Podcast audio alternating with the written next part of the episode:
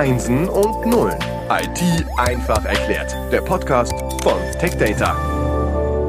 Herzlich willkommen zum Podcast Einsen und Nullen. Herzlich willkommen zum neuen Schwerpunkt Prozessoren. Wir sind in der zweiten Episode und diese Staffel wird gesponsert durch die AMD. Unser Experte arbeitet auch dort. Das ist Jörg Roskowitz. Und Jörg, du hast in der ersten Episode erwähnt, dass du studiert hast. Was genau hast du studiert?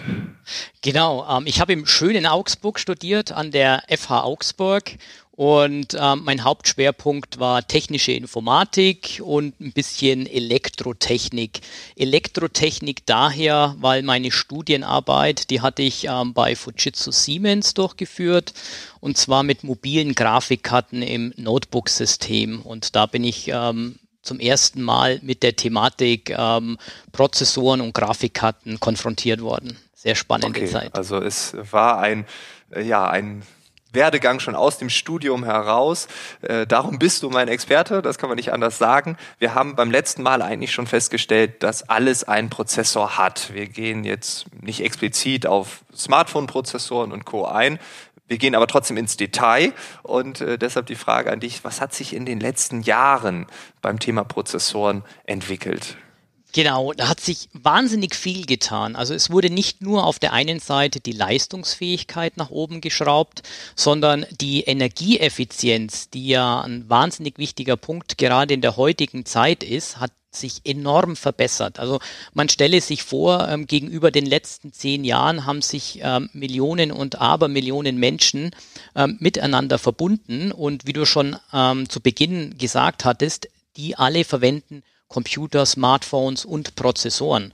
Und ähm, hier ist es natürlich für die Prozessorenhersteller ganz wichtig, die Effizienz von Generation zu Generation ähm, zu verbessern. Das hat einmal den Grund ähm, der Nachhaltigkeit und natürlich auch den, den Umweltaspekt.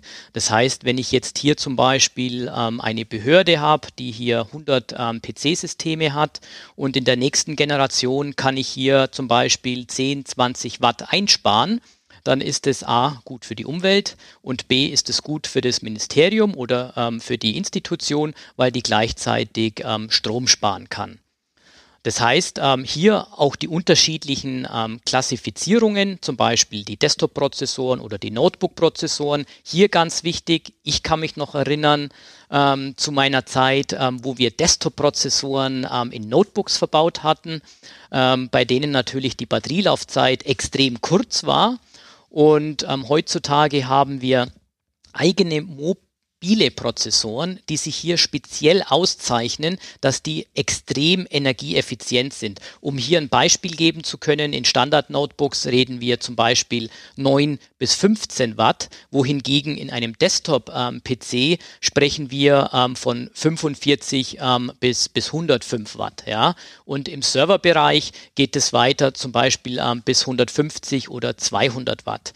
Und ähm, das liegt natürlich daran, dass diese Prozessoren unterschiedliche Performance-Kategorien unterliegen und natürlich speziell auf das Anwendungsprofil des Kunden zugeschnitten sind. Notebooks, ganz klar, Batterielaufzeit, das heißt ähm, Best Case ähm, 12 Stunden oder man spricht ähm, All Day ähm, Battery Capacity, damit ich den ganzen Tag an meinem System ähm, arbeiten kann. Im Serverbereich ähm, der Vordergrund eben ganz viele Rechenoperationen durchführen zu können in den unterschiedlichen Szenarien und im Desktop-Bereich zum Beispiel High-End-Spiele ähm, laufen lassen zu können. Mhm. Okay, ja, das macht Sinn. Es gibt diese Unterschiede je nach Anwendung. Das äh, klingt logisch. Kannst du uns etwas zum Fertigungsprozess eurer Produkte erzählen? Genau, das ist ein sehr guter Punkt. Ähm, wir bewegen uns heute ähm, im 7-Nanometer-Bereich und ähm, was ist das? Man kann sich das vorstellen natürlich, je kleiner der Fertigungsprozess ist, desto weniger Stromverbrauch ich für die, für die Leistung oder für die Schaltung, die ich auf dem ähm, Wafer implementiert habe. Das heißt, ähm, wenn ich jetzt hier zum Beispiel den Fertigungsprozess von 14 Nanometer auf 7 Nanometer ähm, verringere, dann kann ich an zwei Schrauben drehen. Das heißt, ähm, wenn ich die gleiche Architektur hätte, dann würde das bedeuten, dass diese deutlich weniger Strom verbraucht. In der Realität ähm, wird hier eine Balance eingeführt. Das heißt, ich gebe hier höhere Taktraten, bei einem niedrigeren Stromverbrauch, ähm, zum Beispiel zutage. Das heißt, im High-PC-Bereich, ähm, High-End-Bereich kann ich dann sagen, bei gleichem Energieverbrauch ähm, erhöhe ich die Leistung. Oder im Notebook-Bereich gleiche Leistung, aber deutlich längere Batterielaufzeit.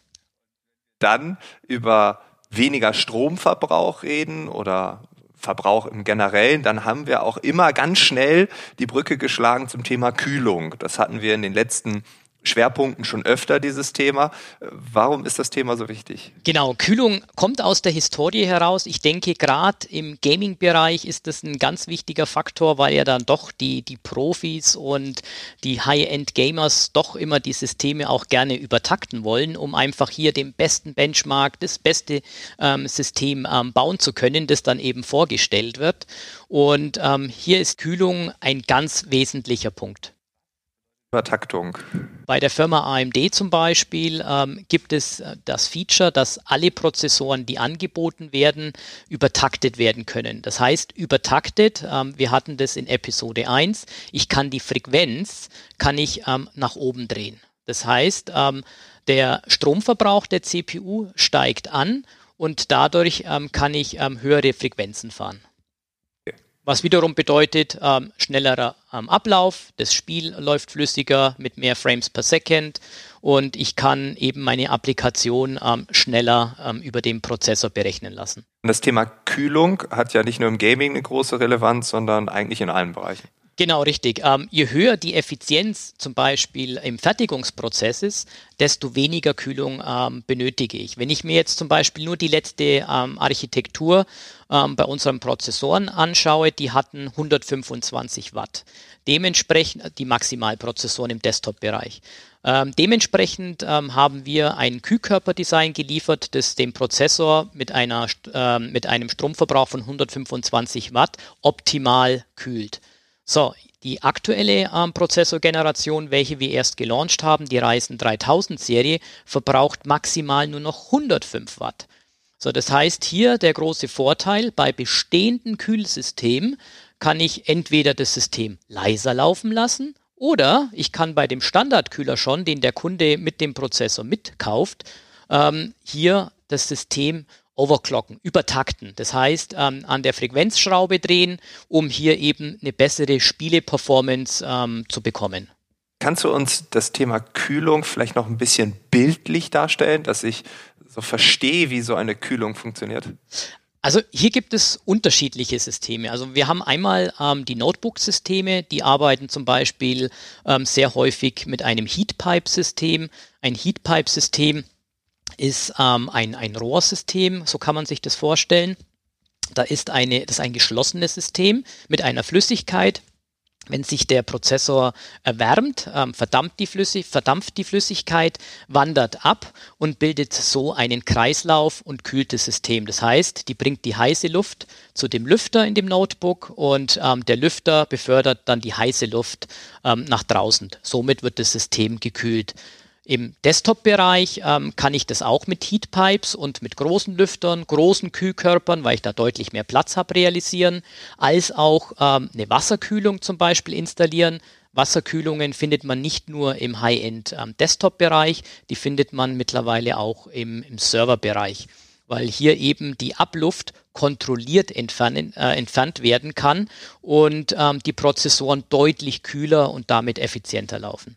Also könnte ich jetzt sagen, dass das Thema äh, Verbrauch, Leistungsaufnahme, Stromverbrauch äh, und Kühlung halt ein, ja, auch an sich ein geschlossenes System ist. Das eine bedingt das andere und so weiter. Und wenn eines sich weiterentwickelt, entwickelt sich vielleicht auch das andere weiter. Genau, richtig. Wir hatten das ja. zu Beginn auch mit dem Taschenrechner, der eben, das war eine komplette ähm, ähm, eine komplette komplexe Schaltung, die eben dann ähm, dahin wanderte, dass es eben nur noch ein kleiner Chip war, der die komplette ähm, ähm, Rechenaufgabe lösen konnte.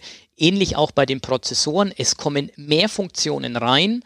Der Prozessor wird von der, ähm, von, dem, von der Prozessstruktur immer kleiner und damit deutlich effizienter. Okay, das heißt, am Ende müssen wir uns entscheiden, was brauchen wir und da kommt es ja gewissermaßen auf die Anwendungsfälle, auf die Anwendungsszenarien an. Da sind wir dann auch schnell beim Thema Benchmarks, also was ist relevant für mich und ja, ich würde sagen, da gönnen wir uns doch eine neue Episode und wir hören uns einfach in der nächsten Woche wieder. Vielen Dank für deinen Überblick in der zweiten Episode und dann bin ich gespannt, was du zum Thema Benchmarks sagst. Vielen Dank.